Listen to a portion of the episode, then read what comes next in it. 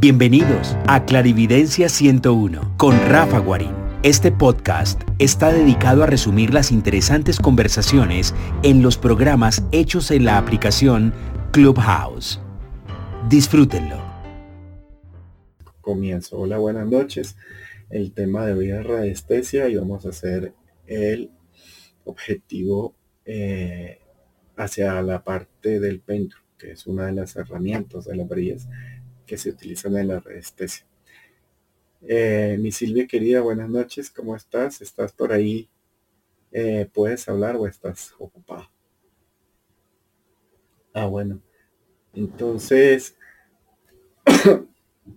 les comienzo un poquito a contar eh, mi, digamos, mi experiencia para que ustedes entiendan que dentro de la, digamos, la morfología de un terreno.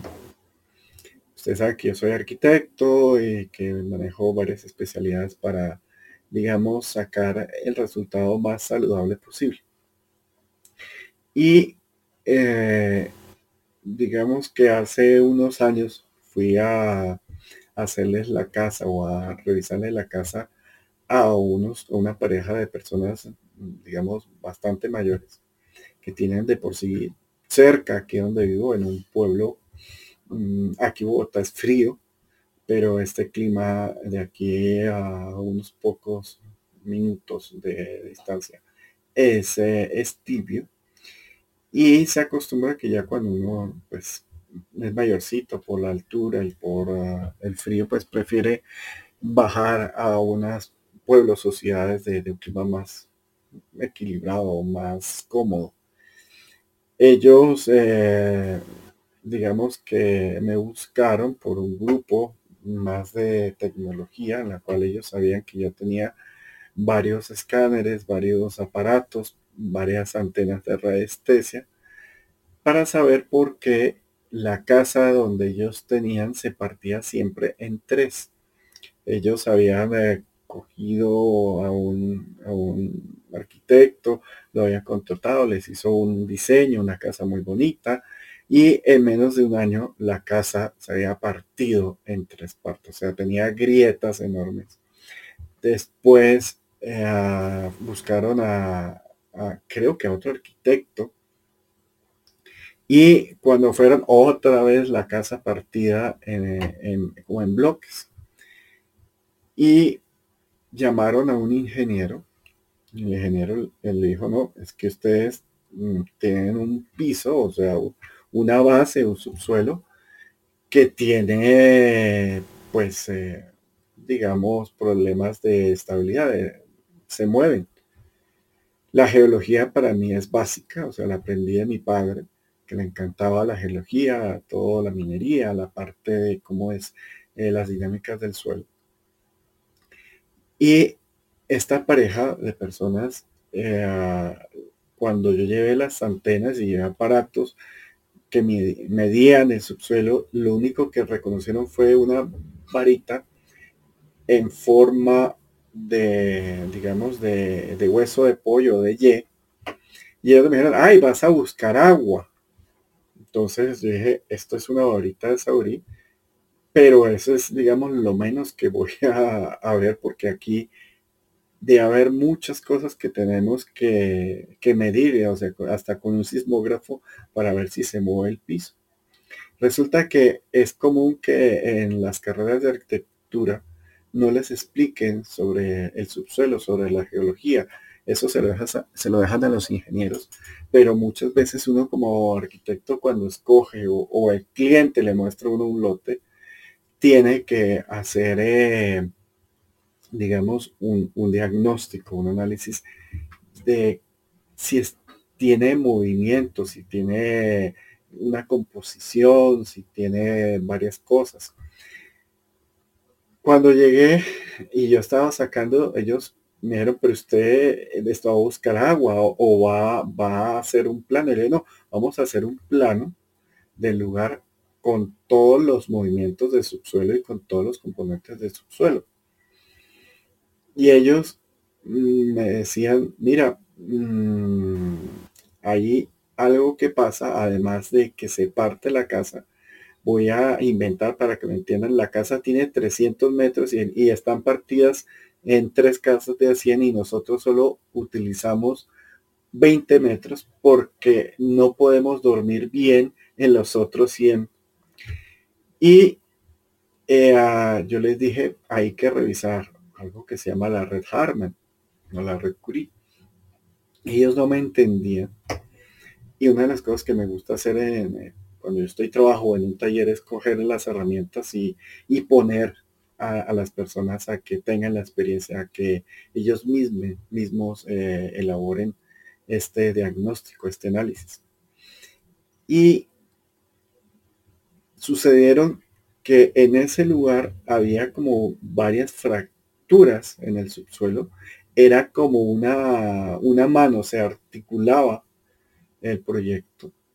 Y lo interesante es que en uno de esas grietas eh, había agua, o sea, se podía eh, excavar un poquito y salía agua, que era una grieta bastante dinámica. Y estaba tan, tan partido eh, el, lote, era un lote bastante grande, pero estaba justo en una falla geológica muy grande, en la cual pues había que ser muy sagaz para armar una buena casa o gastar una millonada en hacer una estructura, mejor dicho, súper resistente. Yo les puse a medir primero a que encontraran el agua con la varita de Saurí, encontraron agua, después les puse a buscar con otras varitas eh, la red Harman, después otras con el Curie, después les comencé a buscar la, la, parte eléctrica o, o, radiestésica del, del lote, Después de todo eso, mm, en algún momento les pasé varios tipos de péndulos. ¿Cómo así? Hay varios tipos de péndulos. Claro, hay todo un abanico de, varillas de resistencia. Hay, yo diría que unas 20 más. Y lo mismo pasan de péndulos. Porque los péndulos generalmente pueden hacer una lectura en un eje vertical y las varillas pueden utilizar un eje horizontal en sus mediciones y en sus hallazgos. Al final, cuando armamos entre mis clientes y yo, después ya utilicé la tecnología, armamos un, plano, un mapa de cómo era eh, el lugar donde ellos vivían y lo que hicimos fue aprovechar los problemas que tenían. Mi mayor problema es que hubiera, digamos, eh, problemas con radón ya les había hablado Radón hace un tiempo cuando les hablaba de Feng que es un gas venenoso que sale de la descomposición de los materiales, digamos, eh, radiactivos, como el uranio, el plutonio. Pero ese gas es un poco denso y puede llegar solo a un metro con cincuenta. El resto, con el viento, con la ventilación, se puede manejar pero no se pueden hacer sótanos, no se puede hacer lugares encerrados porque es altamente tóxico. Cuando yo les expliqué todo esto, me di cuenta que mm, la gente no entendía las bases de, la radiestesia, no entendía primero qué era la radiestesia, siendo que la radiestesia, les digo, desde el año 1300, 1200, incluso antes los egipcios ya tenían eh, las mediciones de radiestesia. Y radiestesia es como un poquito la radiación del espacio o el, electromagnetismo del espacio o la electricidad del espacio. ¿Cómo así una electricidad? Eh, si resulta que cuando nosotros nos frotamos eh, nuestra piel o si tenemos ropa o vestimentas de plástico nos frotamos cualquier cosa, nos sale chispas, nos sale cargas de, estática. Resulta que muchos mm, materiales, cuando los generamos a rozamiento o los generamos a compresión, generan electricidad. Generan varios tipos de frecuencias de electricidad y de magnetismo. En este momento se puede decir que la resistencia obviamente es dentro del ámbito de la pseudociencia, pero pues ah, llevan fabricando tanto tiempo aparatos, cosas que simplemente nadie le ha le ha trascendido volver la ciencia. De pronto porque tiene muchas variaciones de electricidad y de electromagnetismo. Me explico. Cuando hay agua subterránea a una velocidad, digamos, a 2 kilómetros por hora o a 3 kilómetros por hora, el agua tiene minerales. Los minerales cuando generan, eh, digamos, fricción con los electrones y los protones de los materiales que están quietos, esa fricción genera estática, magnetismo y electricidad. Esa electricidad eh, sube como el agua por, digamos, la, la zona o el material más fácil. El agua es un elemento que conduce bastante la electricidad, pero la conduce también que la, la disuelve en pocas palabras.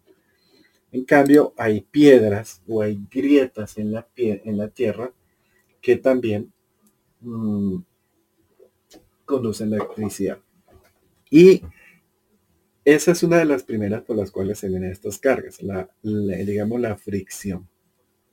Ahora, cuando nosotros cogemos un material como el cuarzo, como el jaspe, y lo sumamos a una presión muy alta, o sea, oprimimos un cuarzo, por ejemplo, que es el más abundante, esa compresión de ese material genera electricidad, genera campos de estática, campos iónicos de estática. Es como si hubiera en el aire una nube de, un campo eh, de estática, que es como una electricidad. Cuando hay una compresión en el subsuelo de donde nosotros estamos, Resulta que esa compresión de los materiales genera una energía que cuando digo una energía no significa que, sea algo eh, mágico, etérico, sino sí, son varios tipos de frecuencias de electricidad, de electromagnetismo, de radiación, que sería un poquito como dicen los chinos, chi. Pero ¿qué pasa? No sé si se acuerdan hace un tiempo que les habíamos hablado, incluso creo que una reunión que estuvimos aquí con Chucky, que les hablaba que en los lugares donde hay alta radiación electromagnética, así sea de un transformador eléctrico o de una torre de alta electricidad, esos campos de estática favorecen que los eventos paranormales como fantasmas, como demonios o la misma carga de estrés o de dolor que puede generar un ser humano, eh, se queden condensados en ese lugar. ¿Qué quiere decir? Para, para los que saben un poquito más del tema, de, del tema complejo, oscuro, eh, muchos lugares de sacrificios o muchos altares o muchos lugares mágicos tienen unas fallas tectónicas en su suelo que emanan una electricidad, un eh, electromagnetismo, una radiación, porque son varios tipos de frecuencias en un punto. Y ahí es donde culturalmente eh, se dan los lugares que se pueden decir embrujados o, o, X o Y, pero en realidad es donde se confluye geológicamente una, una compresión de una placa tectónica. No sé si ustedes han visto eh, que hay lugares que dicen que son eh, positivos, otros malditos. Resulta que cuando he llevado mis aparatos, sobre todo a, los famosos altares de brujas, de estos que hay por toda Europa, eh, mis herramientas de radiestesia comienzan a detectar variaciones en el lugar y mis aparatos electromagnéticos es tan alto que también alcanzan a detectar. ¿Por qué hago esa diferencia? Porque resulta que hay varias frecuencias o varios eh, niveles de hertz, muy sutiles y unos muy grandes o toscos. Los aparatos electrónicos generalmente detectan los toscos, pero los sublimes, los muy suaves que afectan al ser humano, son perceptibles a través del polo a tierra que hace el ser humano. ¿Qué quiere decir? Que nuestra piel, nuestro cerebro nuestro corazón, nuestra espalda, es capaz de captar esa electromagnetismo, electricidad, X o Y, o sea, dejémoslo en energía para no volverlo a repetir. Y casualmente en estos lugares el cuerpo humano es sometido a unas sensaciones y unas radiaciones que son fácilmente transmitibles desde el cuerpo a la antena o, o al aparato o al péndulo o a la varilla y depende de la capacidad que tenga la persona en la hidratación de su médula de los huesos, de su humectación en, en eh, digamos, en, en, todo en todos estos omegas, en todos estos líquidos que recubren eh, la parte ósea por dentro, médula, eh, y son capaces de pasar o de concentrar esta electricidad y la pasan a, cualquiera de estos elementos, sea el péndulo, sea la resistencia. Para darles un ejemplo, hay un lugar donde se puede tomar un péndulo y se amarra a, un, eh, a una mano robótica o a un gancho o algo. Y este péndulo no se va a mover, no va a tener interacción. Pero si lo toca un ser humano, eh, a través del polo a tierra del circuito que hace el ser humano, comienza a interactuar, comienza a tener movimiento. Si lo suelta el ser humano, no toma ninguna lectura.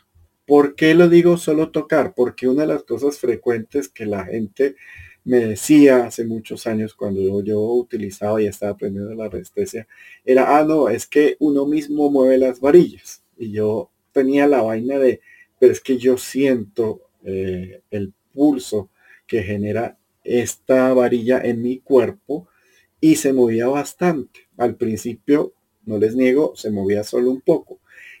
Con el tiempo que fui hidratándome y que fui pensando en blanco y comencé a tranquilizarme, a tener un, digamos, un, un sistema energético neutro, la varilla daba una lectura o el péndulo daba una lectura más contundente, más fuerte, más evidente. yo quería demostrar que efectivamente el cuerpo estaba interactuando con algo sin que fuera el brazo quien moviera la, el péndulo, la antena, X o Y, lo logré de esta forma, lo logré poniendo un trípode en la cual eh, esté casi que suspendido el aparato o un brazo y solo tocarlo con dos dedos o con un, sí, realmente con dos dedos, con uno no era tan fuerte. Con dos o tres se alcanzaba a mover un poco más y ahí sí había una, una reacción. Incluso yo lo grababa en cámara. Estamos hablando de, de hace muchos, muchos años que me, me divertía jugando con la resistencia.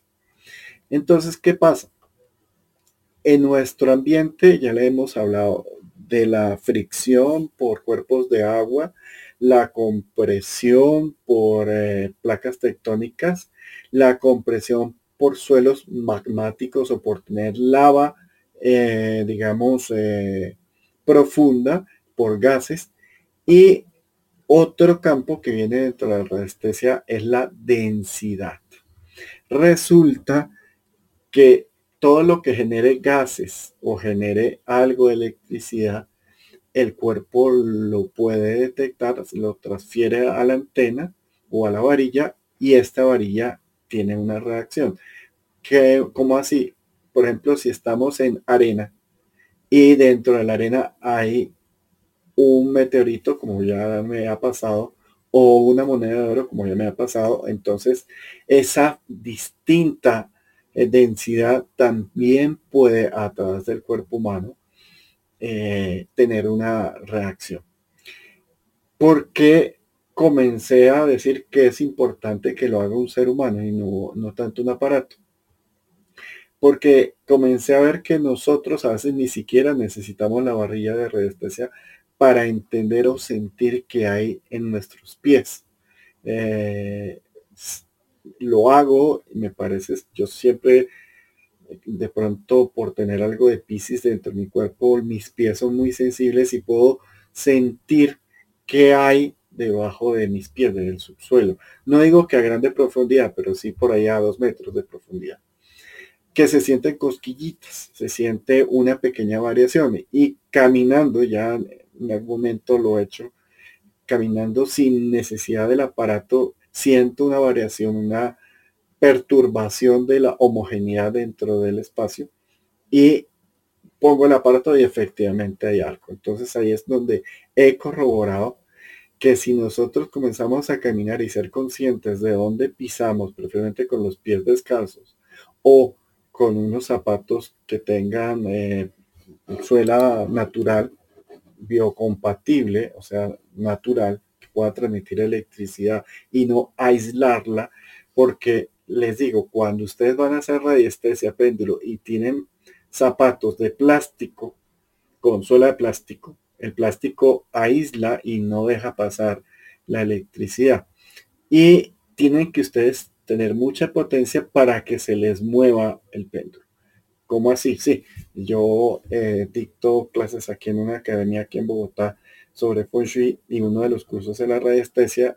Y lo primero que pongo a hacer es a las personas a caminar con zapatos, a los que veo que tienen, y después los pongo a caminar descalzos y la medición aumenta un poco. O sea, a personas que nunca han tenido, digamos, ninguna experiencia con la radiestesia.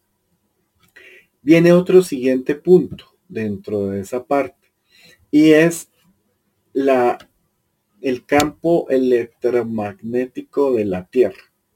¿Cómo así? El planeta tiene un núcleo de hierro y cuando se mueve genera una fricción.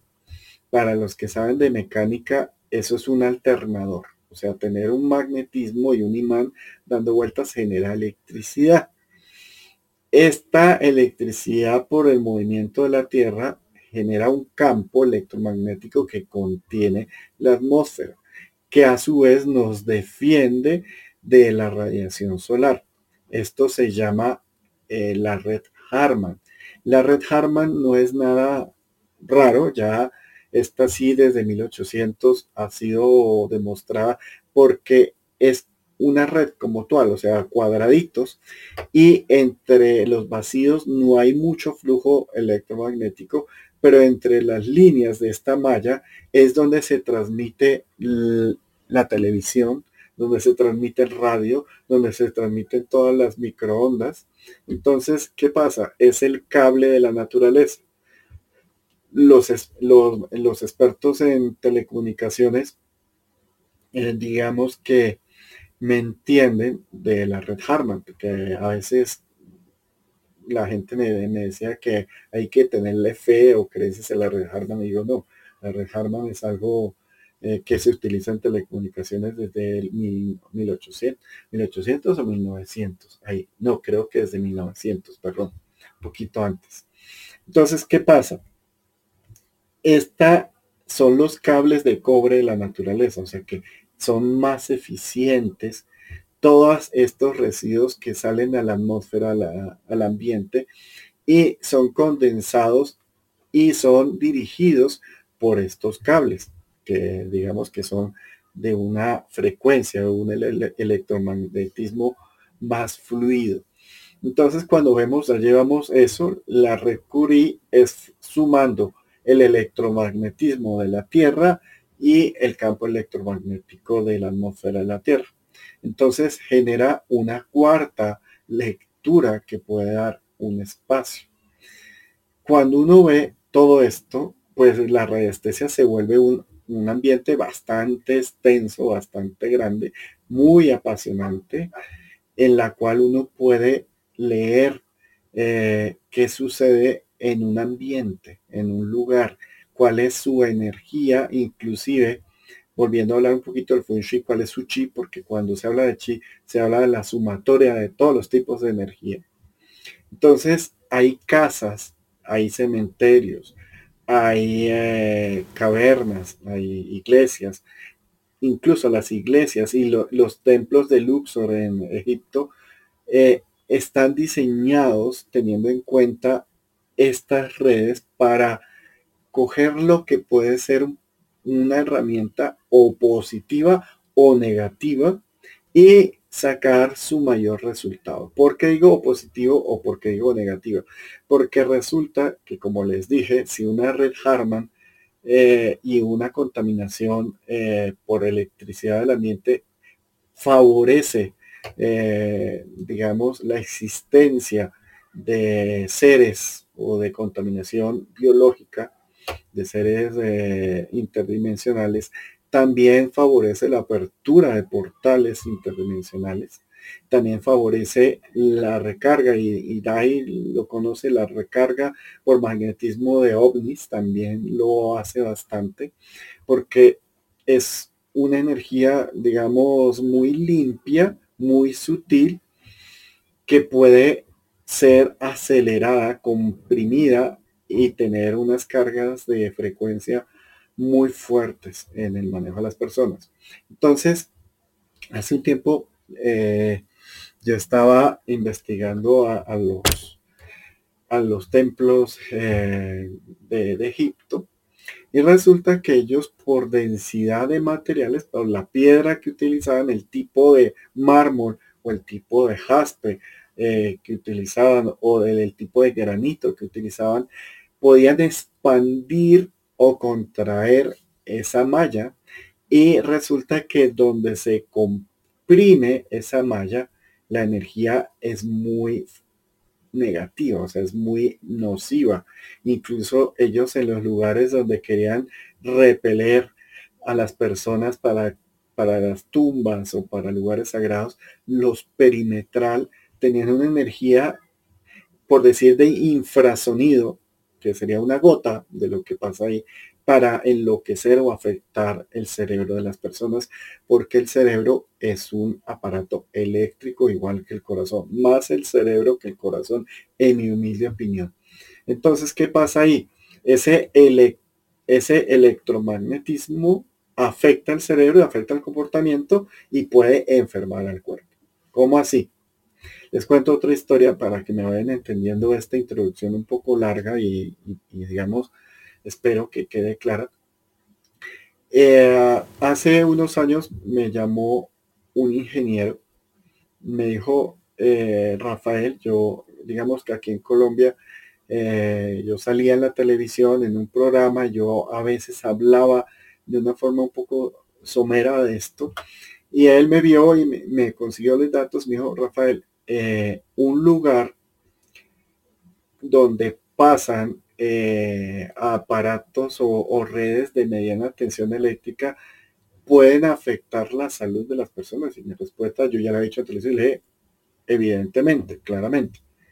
Y el tipo me dijo, ¿cómo sé si un, eh, un cable me está haciendo eh, afectar? Entonces, mm, yo le dije, mira, hay que medir que tenga por encima de, de 600 eh, microvoltios o de 600 nanoteslas, que son medidas de estática y voltaica, de electricidad, y uno de los síndromes más normales es dolor de cabeza continuo y resequedad ocular y falta de concentración.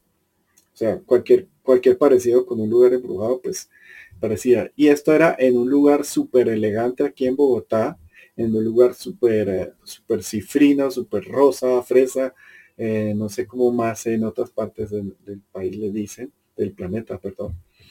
Y estaba un parque al frente de un apartamento de tres pisos de altura que tenía seis metros. Eh, sí, el 5G también afecta. Eh, eh, tres pisos de altura, 600 metros el apartamento. Entonces me llama el tipo, me dice, lo contrato para que vaya a mi casa y me haga un diagnóstico y me explique por qué y le voy a decir por qué. Él me dijo, yo soy un, técnico, un, ingeniero eh, en el, no me acuerdo, en telecomunicaciones, en electromagnetismo. Y eh, yo trabajo entre Bogotá, que es la capital, y Medellín, que es una ciudad de a unos tantos kilómetros, completamente distinta. Y él me decía que él viajaba con su familia, que eran dos niñas, su esposa y él. Él trabajaba dos meses en, en, Bogotá, perdón, seis meses en Bogotá, seis meses en Medellín. Y el señor era dueño de una empresa, o sea, era un señor millonario, bastante, y él, esto, lo que yo le he dicho, él ya lo sabía, pero me estaba midiendo el aceite. Es normal que uno siempre le midan el aceite a ver si me está diciendo pura mierda o si está diciendo lo que la experiencia nos ha enseñado. Entonces, llevé todo un kit de herramientas, desde las electrónicas hasta mis super varillas de radiestesia. Y efectivamente, cuando medí de un apartamento de 600 metros cuadrados, solo 60 metros eran habitables y no generaban daño a la salud humana. El Señor, yo le dije, haga la prueba y usted duerma estos días en, esta, ah, en estas dos habitaciones, las niñas en una y ustedes eran dos habitaciones, además las más pequeñas, porque las más elegantes quedan hacia hacia la visual, hacia el parque, con unos ventanales enormes. Vuelvo digo, tenía tres pisos este apartamento y tenía un espacio en el que juntaba dos espacios, o sea, dos pisos de él. Y eh, efectivamente el señor se le quitó el dolor de cabeza a él, a su esposa y a sus niñas, porque todos tenían dolor de cabeza. Entonces, eh, eso es como una de las tantas formas que uno puede ver esa interacción entre, entre los campos eléctricos magnéticos de el lugar, cómo interpretarlas con las varillas, las antenas, los péndulos y eh, los espacios. Entonces, hasta ahí, esta es como la explicación muy rápida y muy somera de cómo es que es la radiestesia para ahorita, después de, saludar a Iriana y saludar a Silvi y contestar algunas preguntas, comenzamos ya a ver cómo se utiliza el péndulo y cuáles son sus, eh, digamos, sus plus o sus ventajas, sabiendo que el péndulo sirve para el eje vertical y las varillas sirven para el eje horizontal. Incluso hay unas que sirven para ejes diagonales cuando hay, porque ustedes saben que las ondas son como redondas, como cuando uno tira una piedrita en un estanque que se forman eh, excéntricas, o sea, del centro hacia afuera. Y a veces la densidad también las perturba y hacen que cojan un camino.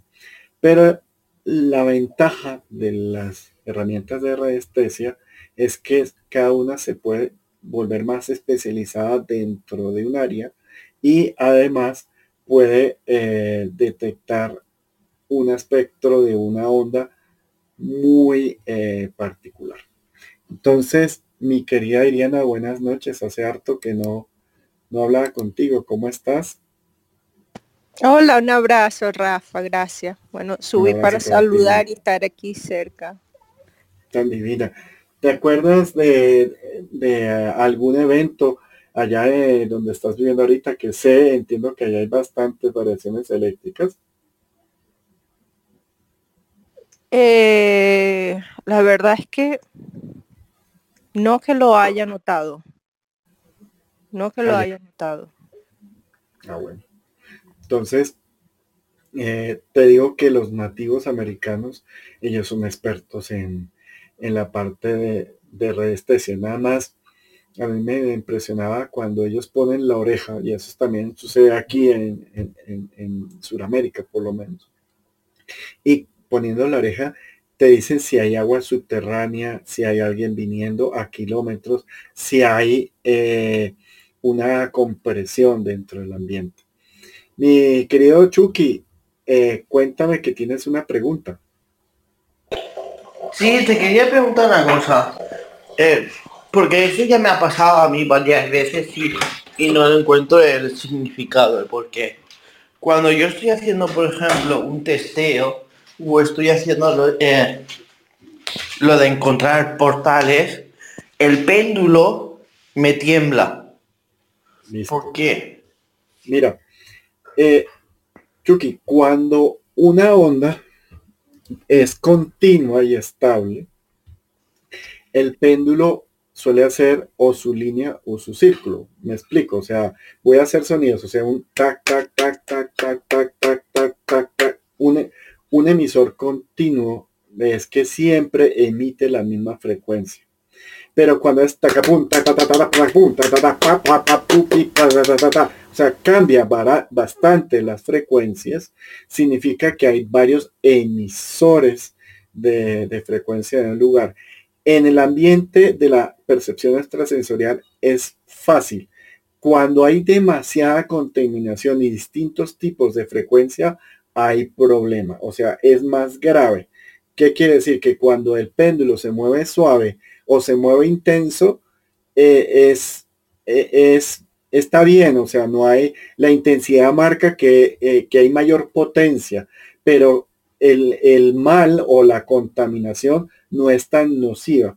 Pero cuando el péndulo tiembla, es que puede haber eh, contaminación por eh, demonios, contaminación por electromagnetismo, contaminación por placas subterráneas, por placas tectónicas, por agua, y además puede haber una red Harman ahí. O sea, cuando todos estos frecuencias confluyen en un solo lugar, el péndulo salta y vibra y salta, o sea, como que, como que no tiene un ritmo. Cuando ustedes son observadores, eh, son, eh, digamos, los que son observadores de un río, cuando el río está suave y se le tira eh, una madera, la madera simplemente se va alejando, se va alejando y de pronto en algún momento coge o mayor velocidad o menor velocidad. Pero cuando hay rápidos y aún más donde hay un torbellino, o sea, un, un círculo de energía, de, perdón, de agua, eso se llama, ahí, bueno, eh, sí, un círculo de agua. Y además eh, hay varios torrentes que le llegan a ese, a ese pequeño círculo. Eh, no toda el agua viene con la misma fuerza. Hay un agua que tiene más fuerza, y una que tiene menos fuerza. Y ahí uno pone un palo eh, y el palo no se mueve en una sola dirección, sino que salta como las olas hacia arriba, hacia abajo, hacia la derecha, hacia la izquierda, y sea en el, eh, en el, digamos, ahí se me olvidó el nombre de cómo se llama cuando está dando las vueltas. No sé si te quedó claro, Chucky. Sí, sí, sí que me quedó claro, sí. Es que te lo digo porque, por ejemplo, cuando yo estaba eh, limitando para saber lo de los portales aquí, me pasaba eso. Primero me giraba, por ejemplo, un sí o un no, y cuando yo hacía una pregunta, eh, es como que si se volviera loco. Me, primero me decía que sí y luego me decía que no. Y luego temblaba. Eso, eso, eso es un cortocircuito, más o menos hablándolo así. Porque, ¿qué pasa? Eh, ¿Qué dice Chucky cuando uno le dice sí o sí no? Resulta que uno con el entrenamiento eh, puede programar el cerebro para que cierto tipo de electricidad que, ah, que, siente el cuerpo se lo transmita al péndulo. Entonces, cuando es una frecuencia, por ejemplo, impar, es sí, y cuando es una frecuencia par, es no. Entonces, eso hace que el péndulo haga un movimiento o lineal o circular. Pero cuando hay interferencia, que es lo que nos contaba Chucky, cuando hay ambivalencia, es que vibra y puede vibrar mucho, tanto así que salta. Y eso significa que no hay una sola frecuencia, sino hay varias. Y el problema del ser humano es que el ser humano se acostumbra o se adapta a una agresión, eh, digamos, constante. Pero cuando hay múltiples agresiones, y unas son en un ritmo distinto al otro, se vuelve una agresión continua, inconstante e indeterminada y eso deteriora mucho más rápido nuestra salud eléctrica, nuestro cerebro, nuestro corazón y nuestro cuerpo. Teniendo en cuenta que nuestro cerebro es eléctrico y nos podemos ir volviendo un poquito locos cuando estamos sujetos a, tantas variaciones electromagnéticas. Y a eso viene la frecuencia, que es la pregunta de, mi querida Dai. Dai, buenas noches. Hola, mi Rafa, ¿cómo estás? Buenas noches para todos. Hola, Dai, querida. Tú me preguntabas que qué pasaba con el 5G. Sí, claro, porque asumo que pues esa es la pelea de todos en el mundo, precisamente de no dejar eh, instalar ese, estas redes de 5G precisamente por ese tema. Exactamente. A ver, hay una cosa que se llama la sincronicidad por vibración. O sea, por ejemplo, el cáncer vibra, voy a inventar, estoy metiéndoles puro invento, pero es para que me entiendan. El cáncer vibra en un número 10. Y eh, digamos que hay aparatos que pueden emular esa frecuencia 10, que es una frecuencia muy particular. De por sí en radiestesia aquí en los incas, eh, se decía que ellos movían todas estas piedras que están aquí casualmente en Cusco, donde voy a ir ahorita en agosto, espero eh, eh, tener un taller y llevar a, a oír con personas especializadas allá. Y ellos hacían vibrar con sonido justo en la frecuencia de la piedra, del material de la piedra, porque todo vibra, todo tiene una frecuencia vibratoria. Y por eso es el 528, el 432, el 741. Y se logra un sonido que al corresponder con la piedra la hace vibrar. ¿Qué pasa? Que se ha notado con la 5G, que es una frecuencia eh, que justo genera que los desórdenes de, digamos, de producción de, las hormonas que inhiben eh, ciertas sustancias que se generan en el, en el, cáncer, que son, ay Dios, mm, cuando uno le hace el examen de cáncer, hay una sustancia, una proteína que aparece disparada. Eh, y se ha notado que cuando hay personas con cerca al 5G, comienza a generar que esa sustancia aparezca en niveles altos. Además de que he visto que también genera como que un poquito, bueno, esto lo he oído, lo del cáncer sí me lo han explicado personas un poco más serias y lo he entendido de, fuentes un poquito más serias, pero también ha dicho que si esa misma frecuencia, como les dije, estoy inventando la 10, puede generar algo de convulsiones. La 9.5 no, que sería la 4G o la 4.5, pero justo la 5. La, la 5G, que tiene una frecuencia muy potente, puede lograr que se manifiesten ciertas eh, enfermedades dentro del ser humano. ¿Qué pasa? Se hizo eh, el análisis, o se está haciendo el análisis y apareció que era cierto. Pero como tiene mayor capacidad, mayor transferencia de datos, pues puede servir mucho a las compañías de, internet, de telefonía, y resulta que no necesita tanta potencia, entonces simplemente lo que hacen es que la están favoreciendo. Aquí en Bogotá hace mucho tiempo eh, se pusieron eh, o se localizaron pusieron es una palabra extraña. Se localizaron antenas de emisión de celulares encima de, esto ya se lo había hablado, de los edificios. Yo estuve ahí como ayudando en todo esto para que no se permitiera ponerlo, lo logramos que no se permitiera por un momento porque la gente efectivamente se está enfermando, pero como pues los políticos corruptos, eh, la famosa dinero de soborno, eh, tiempo después, estando por el Congreso, eh, se volvió a poner la, estas torres encima de, torres residenciales, pero quedó dentro de la norma un concepto de contaminación eh, electromagnética y como se pudo avalar mediante los estudios, esto es de la, los primeros que yo me acuerdo de la Universidad de Múnich, eh, pero sé que ya hay más y ya sé que en Estados Unidos también ya se habla sobre salud y lo que pasa en Estados Unidos aquí lo copian casi que calcamoneado.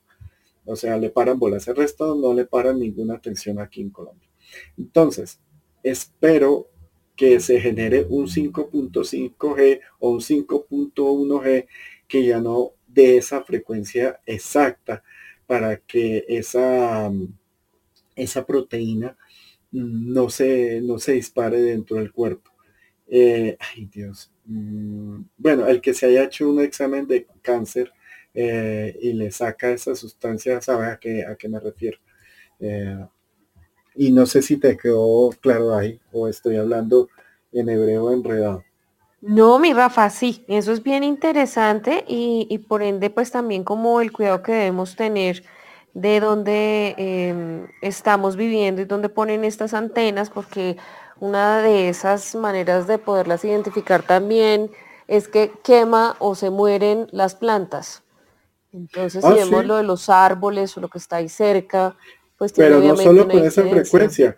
Las plantas son mucho más eh, sensibles a, estos, a estos cambios y con unas frecuencias mucho más bajas que el ser humano las tolera un poquito más o los seres digamos más más dinámicos que se pueden mover las, las toleran más pero como las plantas están estáticas estas pequeñas y muy sutiles no tiene que ser 5G eh, ya las comienzan a quemar en la puntica y eso es parte cuando uno puede evaluar si en su casa hay radiación electromagnética alta y ya, estoy tratando de buscar, yo tengo un amigo médico que trabaja en la ONU y él me había dicho cuál era la sustancia, porque él me dijo, ay, es que yo ya me hice el examen de tal cosa, pero, pero creo que me lo dejé en mensaje de voz y ya sí, ya me da vaina eh, buscar, pero aquí está buscando en el WhatsApp. Entonces, eh, no es muy factible durar mucho tiempo con el teléfono en la oreja, tenerlo cerca a la mesa de, noche y obtener una torre de emisión de 5G cerca a la casa, porque pues ya sería eh, un poquito, pues, hablemoslo así, peligroso.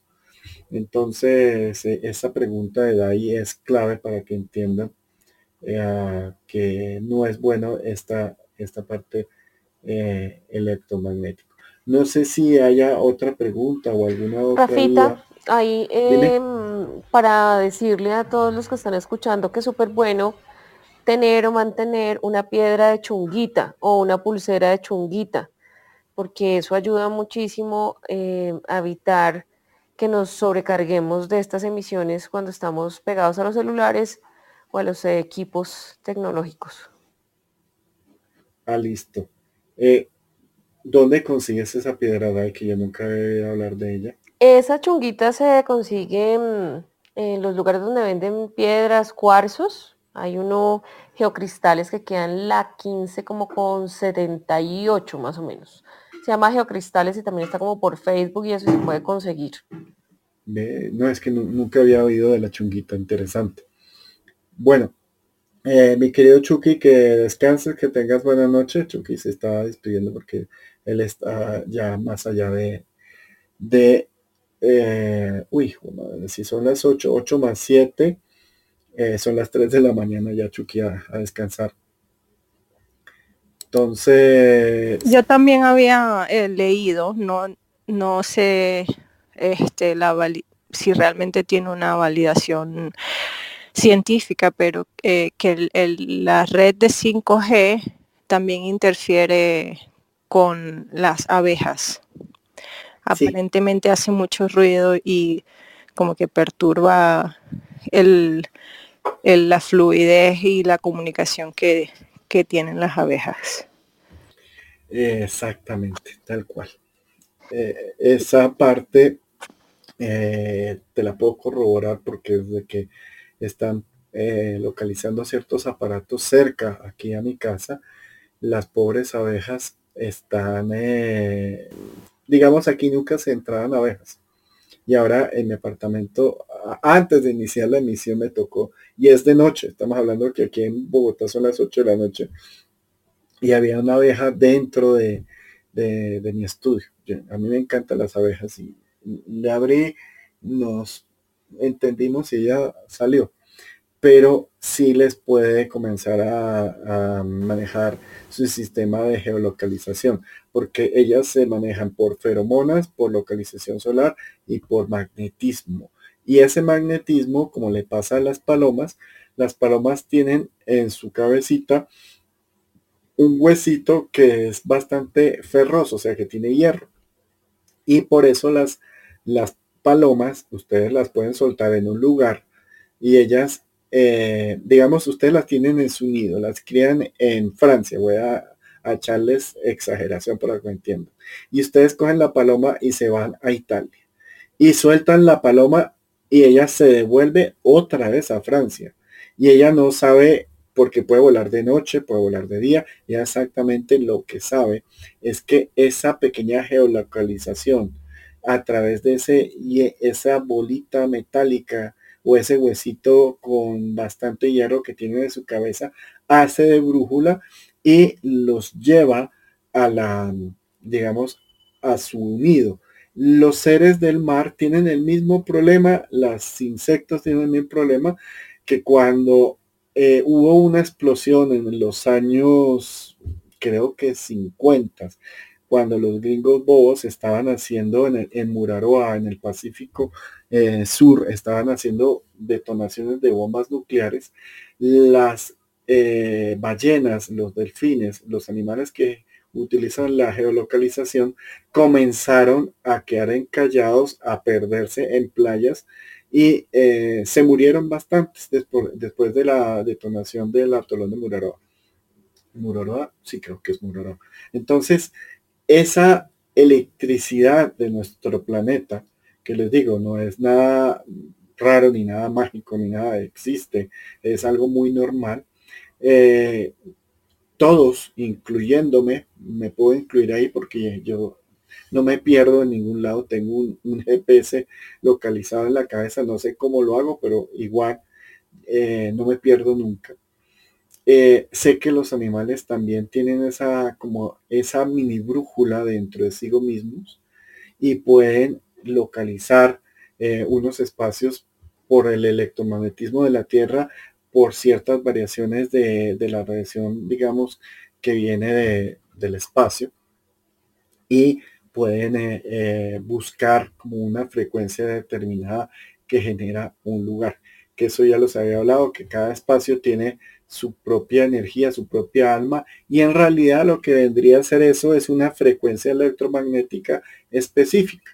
Por ejemplo, eh, la, la, frecuencia de las islas del Caribe son distintísimas a las de los Andes o a las de medio oeste americano o a las de, no sé, de los Alpes. O sea, son códigos electromagnéticos que las personas lo sienten y al interactuar con ese espacio le pueden adjudicar una personalidad o un sentimiento a esa ubicación geográfica por el lenguaje o las frecuencias electromagnéticas, eléctricas, X o Y, o sea, la sumatoria de todo que tienen espacio. Y ese es, digamos, el, eh, lo, bonito de la gente que, que, somos aficionados a la radiestesia, que cuando viajamos con nuestros aparatos, como no tienen pilas y son fácilmente portátiles, pues se pueden eh, utilizar en cualquier parte del planeta. ¿Qué pasa con el ser humano? Cuando nosotros no estamos viajando frecuentemente, nos acostumbramos al código, a la frecuencia o a la energía de la Pachamama de ese lugar. Cuando cambiamos a otro lugar, se siente el código completamente distinto. Y mi humilde opinión, esas variaciones electromagnéticas afectan el tipo de pensamiento que tienen las personas en que sean o más emocionales o más racionales. ¿De qué tipo racionales y qué tipo emocionales? Me explico. Mm, las personas en, en Francia son muy racionales. Entiendo que se puede definir a través de la cultura. Pero cuando las personas llevan mucho tiempo por fuera de Francia, se vuelven más emocionales el colombiano, yo soy colombiano y vivo en una cultura que es tremendamente emocional. Y aquí hay bastante hierro. En Francia no hay tanto hierro, hay más cal, es más alcalino el agua y el ambiente. Acá todas las aguas tienen gran cantidad de hierro. Y he visto que entre más hierro tengan las personas, las hace más sensibles. Y para las dietas de las personas con percepción extrasensorial consumimos grandes cantidades de hierro. Yo ahorita de por sí estoy un poquito, ¿cómo se llama? Cuando uno desnutrido, no, eso tiene un nombre, cuando uno le hace falta el hierro y estoy alimentándome de cosas que son ricas en hierro, precisamente porque las personas que tienen herramientas de percepción eh, gastan mucho más hierro. Entonces, una vez Dime, mi querida Ariana. Ay, no, disculpe, pensaba que había este, ya concluido la idea, pero bueno, ahora ya que me el espacio, yo quería hacer un inciso, ya que habla, eh, mencioné las abejas y, y comentaste que están entrando a tu casa y para las personas que, que quieren cuidarlas, que todos deberíamos querer cuidarlas. Em, eh, yo estaba haciendo videos cortos en mi Instagram sobre las abejas y los beneficios y, todo eh, respecto a ellas, ¿no? Información general, pero, pero chévere. Y este, en esta época, cuando entre primavera y verano, ellas están por fuera, todavía no hay suficiente en algunos lugares. No hay la comida suficiente para ellas y eh, colocar un, plato llano con piedras o algo eh, donde ya se puedan posar y tomar agua, una estación de hidratación realmente. Eh, eso lo pudieses hacer tú también, una estación de hidratación para las abejas que están entrando a tu casa, un plato llano, le echas agua y colocar piedras o algo para, para que ellas se posen porque no son torpes, torpes en el agua. Ay, ellas son lindas. Aquí también llegan eh, eh, mariposas por la misma situación. Tienen sed y aquí llegan y lo que pasa es que yo tengo un jardín y en el jardín efectivamente como tú dices aquí hay piedras con agua y ellas vienen acá. El problema es que creo que es el único bebedero del barrio. porque se vienen acá lo que son las abejas y las mariposas. Pero como me encanta y los, los colibríes también les tengo acá su alimentación. E, es eso de haberme criado en el campo que, si no tengo el ruido de las, de las, de las cizarras, eh, si no tengo de los grillos, eh, si no tengo el canto de los pájaros, como que me siento raro. Y la ventaja es que pese a estar aquí en ciudad, vivo por encima de la nube de smog, al pie de zonas de bosques que, me mantienen un poquito ese, ese ambiente. Y la vibración de color, de sonido de estos animales me hace bienestar y nos hace bienestar a todos. Entonces, e, es como que nos dan más de lo que nosotros eh, necesitamos eh, o que pensamos que necesitamos de ellas. Y les digo, los beneficios son, son muy, muy, muy, muy buenos. Esas pequeñas vibraciones, esos pequeños ruidos, esas pequeñas acciones. Para quien ha vivido, pues digamos, en, aquí en el trópico, no hay cosa más rica que uno dormirse arrullado por un grillo, por una cigarra de sonido constante y bonito no digo con un sonido de, la trompeta o del baterista del, vecindario, no. Dormirse con esos ruidos. Eh, yo tengo mala memoria, pero alguien, un entomólogo me decía que alcanzaba a relajar a las personas para que tuvieran el sueño profundo. Pero ahí me perdonan porque en mi memoria no me acuerdo si esto que les estoy diciendo es un recuerdo de lado por allá o es que alguien me lo, lo contaba hace, ahí sí, muchos, muchos, muchos años, porque fue cuando yo era niño. Me decía que le servía para dormir profundo. Entonces es clave eso que tú pones. Iriana, ¿cuál es, cuál es tu, tu Instagram? Tú lo puedes poner ahí para que... Sí, está en mi, en mi perfil está. Se, eh, creé uno abierto, un, Instagram público. Se llama Pachamama Piso Projects. Ah, sí, sí, lo he visto.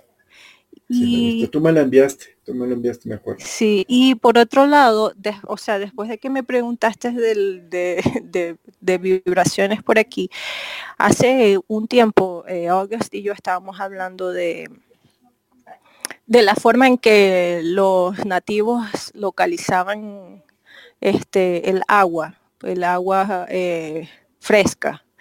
y ellos usaban unas varas de, aluminio o de metal, no sé exactamente el material, y la vibración de, las varas era lo que les decía hacia dónde, eh, como que las coordenadas hacia dónde dirigirse para conseguir agua fresca.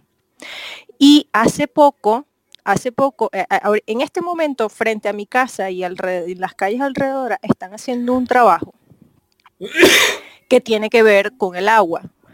Y hace como cuando empezaron los proyectos del trabajo, vimos a los, a, los trabajadores así, con estas mismas varas localizando, haciendo señalizaciones con, eh, con spray en el piso y marcando eh, los lugares donde tenían que, que, hacer cortes, ¿no? que hay que romper la carretera. Y, bueno, fíjate que es una, una herramienta que, ya lo están usando los nativos y, al día de hoy se, utiliza de manera científica, ¿no? O sea, eh, o sea sigue siendo utilizado, a pesar de que se, se, ve una herramienta bastante rudimentaria, ¿no?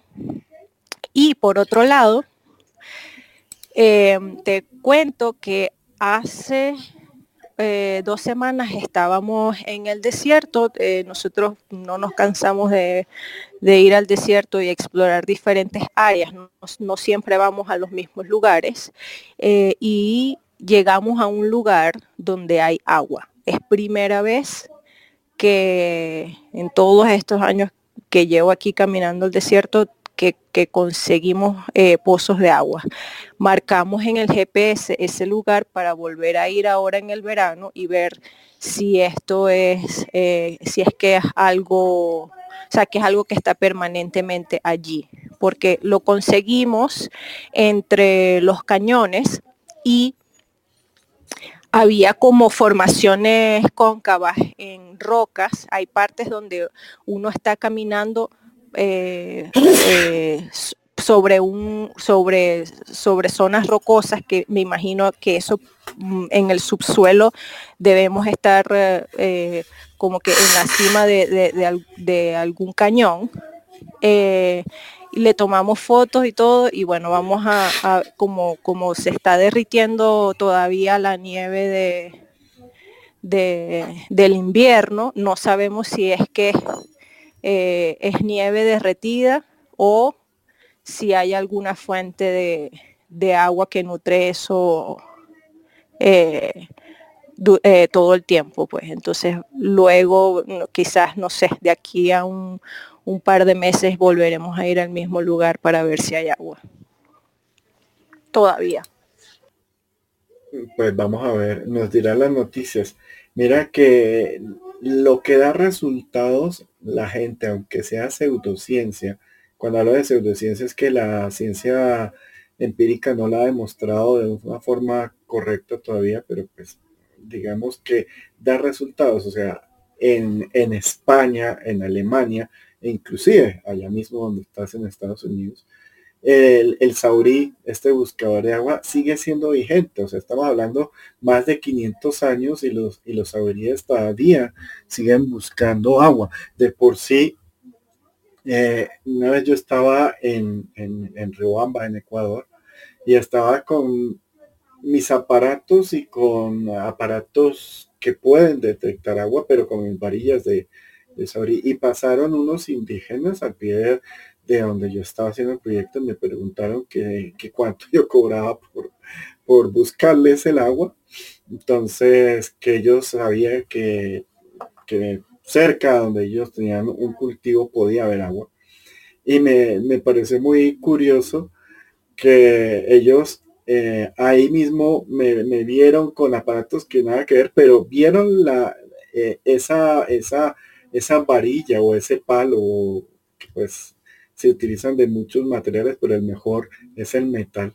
Y por si les digo, las varillas de Saurí, las mejores, son hechas en Polonia. O sea, e, es la hora que no me recupero de haberlas botado a mis dos antenas porque no las he podido recobrar y eran buenísimas. Y eh, digamos que es algo universal, o, o no sé si, eh, si en unas horas más, pero eh, Liao, que era mi profesor en, Hong Kong, él siempre me decía, en China también buscan el agua con las varillas de Saurí. Eh, hay unas varillas distintas, pero buscan agua. Entonces, eh, eso ha sido una herramienta que lleva 500 años, que de pronto, eh, como utilizan esa sutileza del cuerpo humano para detectar esos muy pequeños cambios sutiles, es más eficiente. En cambio, hacer un aparato que los hay eh, electrónico para encontrar agua, que los hay y los tengo, eh, no son tan sutiles, o sea que no son tan acertados, porque a veces el agua está en una profundidad mayor o está en una velocidad de fricción muy pequeña. Entonces no lo detectan y lo digo porque pues, eh, en España llegó un señor, le lo contrataron, o sea, hace muchos años, él cobraba, me acuerdo que cobraba 200 euros, que era, era plata en ese entonces. Y, era un señor ahí, uno lo miraba todo sencillito, pero era una eminencia en el pueblo. Entonces llegaron, lo contrataron, él fue allá, eh, tenía su aprendiz, fue con su varilla y le dijo al dueño de la finca, taladre aquí a unos 1500 metros, creo, no me acuerdo cuántos metros le dijo. Y efectivamente trajeron los tubos para eso, talaron ahí y encontraron agua. Entonces ese señor pues tenía pedidos pues, en cantidades porque no fallaba. Entonces la radiestesia eh, en su principio básico es muy reconocida por lo que decía Ariana, por el encontrar agua, encontrar agua en lugares donde no es fácil encontrar o donde hay un pozo pequeño o muy profundo que la sutileza de su vibración es más fácilmente perceptible por la sutileza de nuestro cuerpo. Entonces, esa parte es clave entenderlo. Bueno, ya para continuar, eh, hablemos del péndulo y cómo esta herramienta nos puede ofrecer, eh, digamos, unos resultados eh, interesantes o importantes. Hay gente que utiliza el péndulo para lo que sea. Y resulta que hay tipos de péndulos, distintos materiales de péndulos que se pueden especializar un poquito más en una área. Eh, la forma del péndulo es como una antena de esas de plato de que captan energía. O sea, eh, una dirección y una potencia de energía. Cuando ustedes quieren amplificar esa eh, potencia, aparecen los péndulos en forma de, plato o, a veces de, platillo volador porque tienen unas punticas eh, para encontrar el eje vertical perfectamente. Y Depende de la cantidad, puede ser un solo plato, dos, tres platos, pueden ser ocho platos pegados en forma vertical. Para que esas frecuencias muy sutiles, porque cuando se utilizan péndulos en forma de moneda, en forma de plato, obviamente con una puntica, eh, es para captar generalmente mm, energías muy biológicas o muy sutiles. ¿Cómo así biológicas? Nosotros también tenemos un campo magnético. Eh, cuando nosotros desgraciadamente estamos descomponiendo porque pues ya fallecimos y estamos, eh, esa, digamos, generación de gases también genera algo de electricidad, pero muy sutil. Entonces, estos multiplatos son más factibles para encontrar estas frecuencias sutiles. Hay unos que son más toscos, que son los piramidales.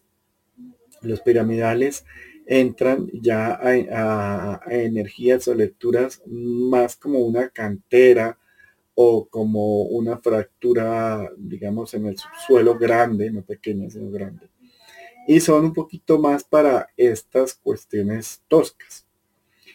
Cuando nosotros cogemos el triangular y el de plato y los juntamos será el circular o la esfera.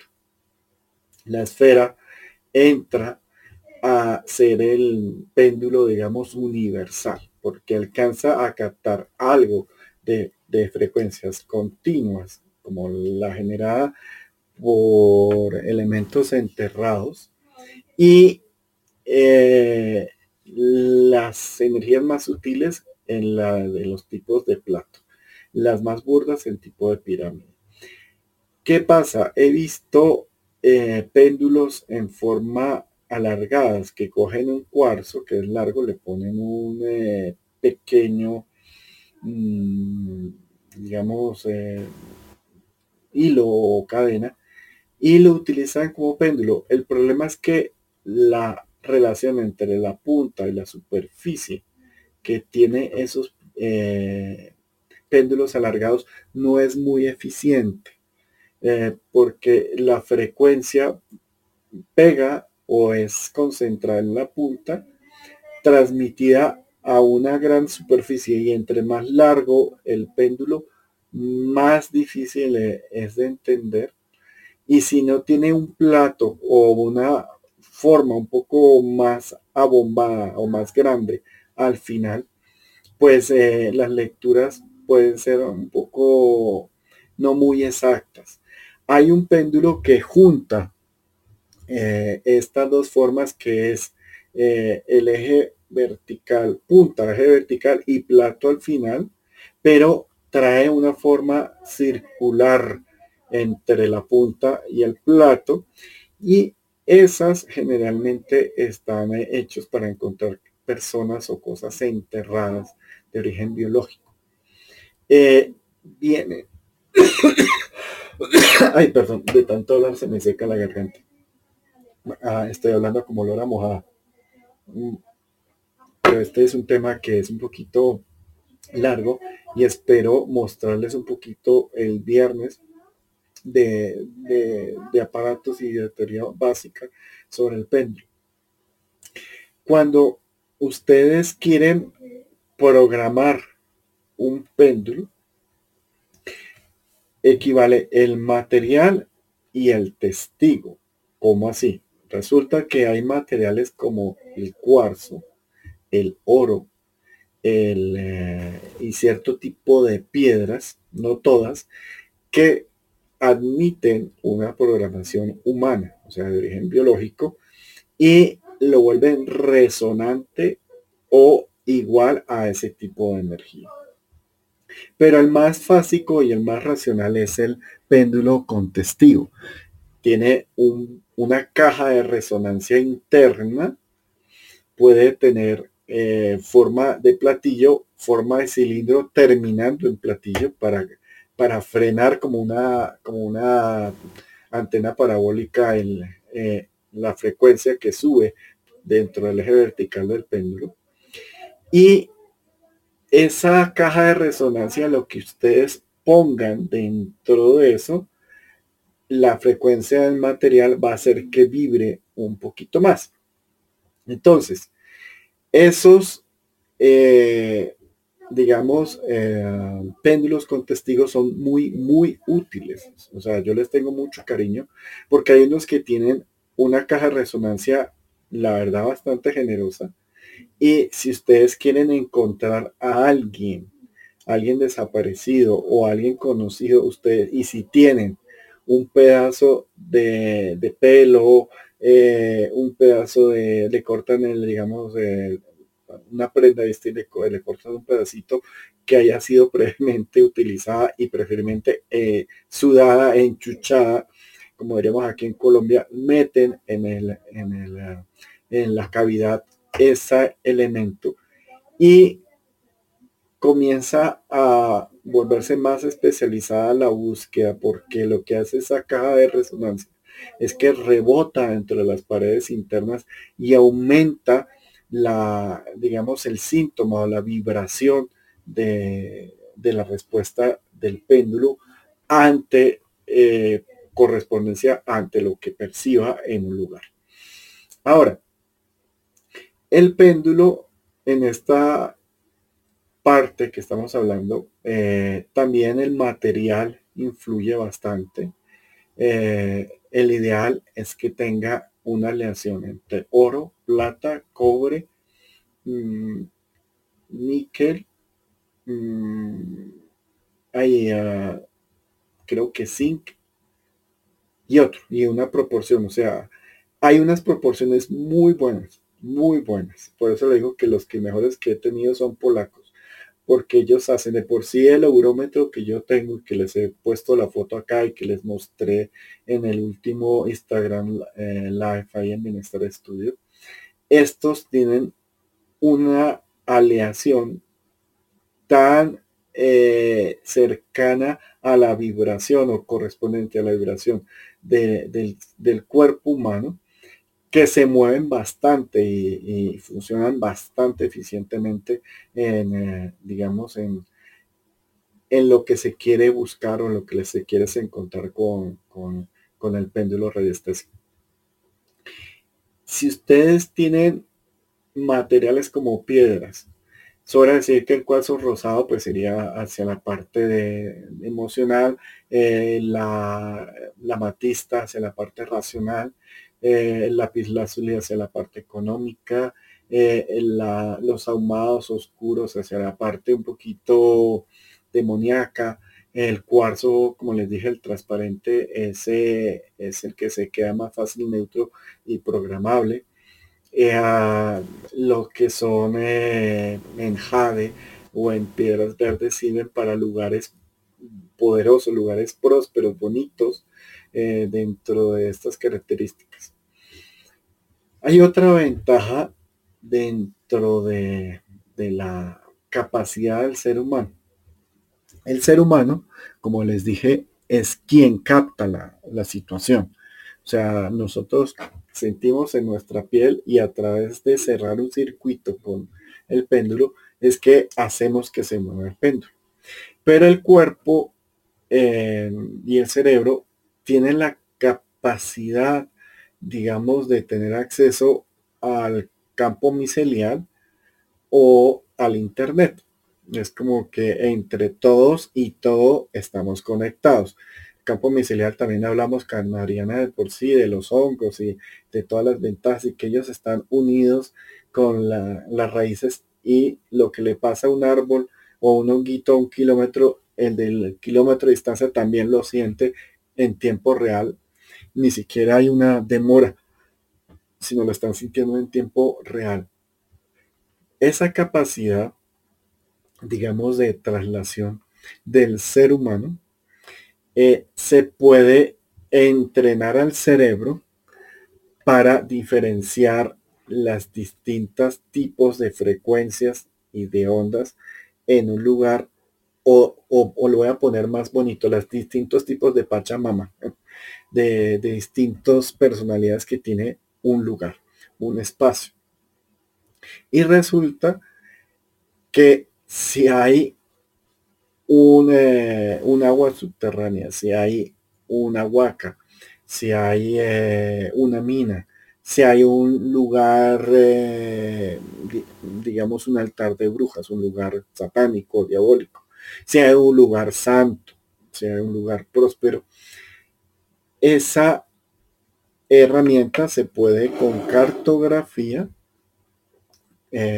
digamos, se puede que la persona lea y se aprende un poquito el mapa o la cartografía del sector o, de, o el plano de la vivienda.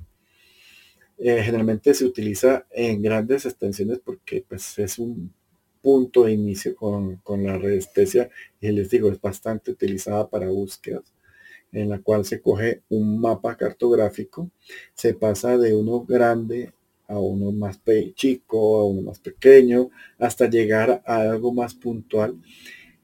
Y se hace una cuadrícula emulando el sentido sur-norte, oriente-occidente de la red Harman, porque como les digo, ella es la conductora de la mayoría de las frecuencias y se ve alterada también por el electromagnetismo de la Tierra.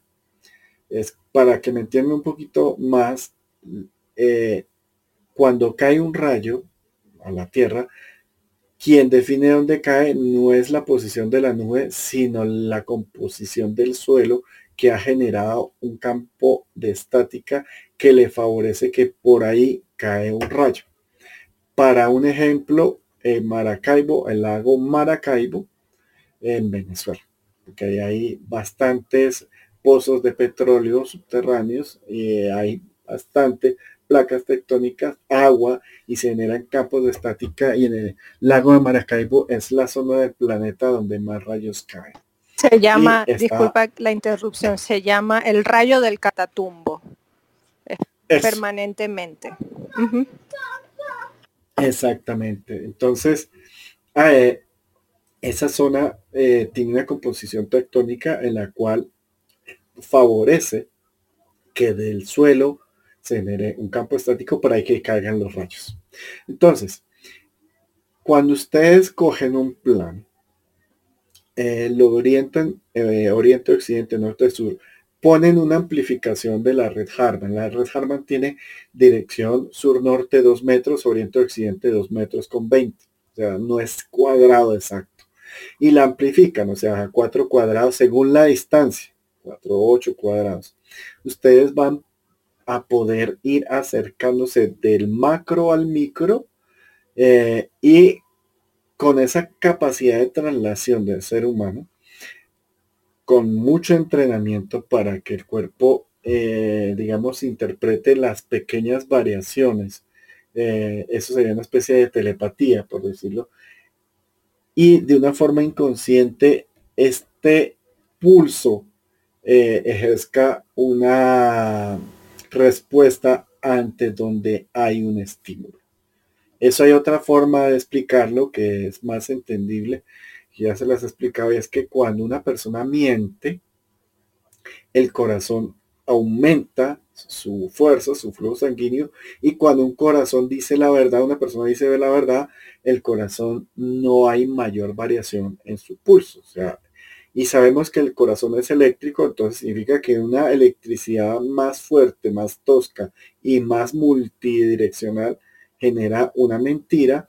Una electricidad constante y rítmica genera una verdad. Es un poquito lo que Chucky me preguntaba hace un tiempo de por qué vibra un péndulo. Un, un péndulo que está teniendo algo mentiroso, algo enfermo, vibra. Cuando algo está y tiene una diferencia en su entorno, pues simplemente eh, él se balancea. Entonces, esa respuesta del cuerpo, el cerebro debe estar, eh, digamos, entrenado para que a través del péndulo sea detectado. ¿Qué hace un péndulo? Un péndulo magnifica y hace o externaliza esa percepción del ser humano. Entonces, ahí hay dos cosas eh, o tres cosas muy distintas. Una, la radiestesia como la detección en situ, en el lugar de las situaciones de la composición de la Tierra. Otro, la lectura en situ de, a través de la persona de, de todas esas variaciones y que esa persona estando en campo aprenda por experiencia o por entrenamiento qué se siente estar encima de un agua subterránea, qué se siente estar enterrado eh, por encima de, una huaca o de, o de una cueva o de un vacío o de un cambio de densidad de material y qué se siente percibirlo a través del, campo micelial y proyectarlo dentro de un plan. Hay que aclarar, esta última es difícil. O sea, aprender a manejar el péndulo en planimetría no es fácil. Lo que yo les recomiendo humildemente y sencillamente es que ustedes hagan primero el proceso de comenzar a aprender la resistencia, no en personas, no en seres vivos, sino en el campo, en el terreno, eh, ir a varios eh, montañas, valles, e ir sintiendo, programando sus sensaciones, su cerebro a esas pequeñas diferencias. Cuando ya haya pasado las diferencias, pasa a los testigos para buscar frecuencias eh, amplificadas por el, el, vacío dentro del péndulo. Y ahí ustedes ya tienen un doble lenguaje. Y por último, ya pueden comenzar a proyectar en, la planimetría, eh, digamos, de un lugar y comenzar a que exteriorizar el, eh, el pulso o el ritmo de, de, nuestro cuerpo expresado en, la, en el péndulo y dar unas coordenadas acertadas. Eh, esta última eh, es mejor en este orden y casualmente es una de las que las personas más descresta o que las personas más quieren lograr de una forma rápida. Yo pienso que lento y despacio se aprende mucho más estable esto porque pues eh, generalmente las áreas de búsqueda son enormes. O sea, son enormes, enormes. Eh, aquí no sé si estaba Silvi o estaba... Mm, ay, ya se fue Silvi, pero Silvi y eh, manejan el péndulo y eh, hace muchos meses nos dieron, nos pidieron el favor que ayudáramos a buscar a un policía desaparecido acá en, eh, en Colombia. Y yo les pasé la cartografía básica ellas hicieron un macro primero, después una cartografía más acercada y otro, o sea, fuimos como un zoom de más a, menos.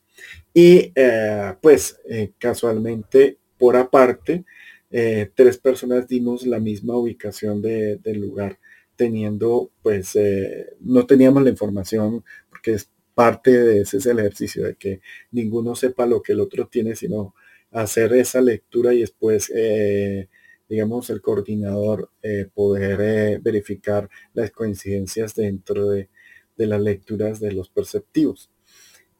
Y esta última, como les digo, es muy eh, útil para tanto la parte agrícola, la parte policial, la parte de industria o minería, la parte también de búsqueda de, tesoros, porque a uno le segrega eh, el espacio y se lo hace mucho más fácil de encontrar. creo que ya les he contado muchas veces. Eh, he tenido varias experiencias, pero pues eh, la última fue en la casa de una amiga aquí en Bogotá, una casa muy grande, con un yard muy grandote. Cuando ellos me dijeron, es que pensamos que hay un tesoro acá o algo, yo les dije, hay tres cosas enterradas y por favor consigan una varilla o un detector de metales cuando yo fuera, pero cuando yo fui no tenía nada. Me tocó salir a caminar y las los tres puntos donde yo ya sabía que estaban, fui y efectivamente descalzo, no descalzo, con mis zapatos que tienen suela de cuero, eh, detecté los puntos y en uno sacamos basura, sacamos unos tubos de metal eh, en el otro sacamos un anillo de plata con esmeralda y en el otro eh, que era más profundo pues ya se nos hizo tarde ya no tenía cabeza ni, energía para ponerme a buscar o a, ver huequitos. Ya entra la tarde. Pero así digamos que se vuelve muy demandado muy útil el, el péndulo cuando uno va a buscar variaciones electromagnéticas, como nos hablaba Chucky hoy por la mañana, que él busca portales interdimensionales, uno puede eh, programar el cerebro para eh, estas acciones en específico. Eh, lo puede hacer con un cuarzo pues, de piedra transparente o conseguir un atlante, o sea, un múltiple disco eh, y hay varios tipos de atlantes según eh, la variación. Hay un atlante de muy ancho, de, digamos de, fondo de plato de moneda muy anchos, que casualmente son para buscar eh, portales, pero he visto que los más útiles para los portales son los de cuarzo. Ahí sí he visto que esas son como las cualidades más acertadas para eso. Y ya creo que esta es la información, ya se nos han pasado casi dos horas, me fui un poquito más, porque siempre explicar la teoría básica y de forma muy somera, pues mm, digamos que no, a, nivel de solo voz, creo que no les puedo explicar tanto, para eso se necesita casi que, que un taller, que estar en el lugar y tener las herramientas adecuadas y pues no una, sino varias veces. Pero les quería contar esto, digamos, para que entre dentro del gremio de herramientas que, hemos eh, aquí hablado hace un buen tiempo, para que todas las personas tengan una herramienta que les haga como o que les supla una de sus eh, herramientas. La radiestesia, eh, hay gente que la pone dentro de la categoría de mancias, pero también dentro de la parte, digamos, de búsqueda, porque hay gente que también, como por ejemplo como el eurómetro, puede verificar el funcionamiento de Laura, de la potencia de Laura, del funcionamiento del cuerpo, del flujo eléctrico del cuerpo. Entonces tiene unas derivaciones pues bastante amplias. Y se vuelve una herramienta de bolsillo, es como un reloj. Eh, es una herramienta muy útil que sirve para constatar o corroborar lo, en cierta forma lo que ustedes ya han percibido. Eh, no se olviden que esto queda aquí grabado por un tiempo, después lo edito y lo paso a Spotify para que quede todo ordenado. En Spotify ustedes pueden entrar ahí, es gratis, no hay, no hay ningún problema. Es, digamos, espero que, se, que sea la, la memoria o, los elementos de consulta del grupo La Cara. A todos, buenas noches y muchas gracias por estar aquí.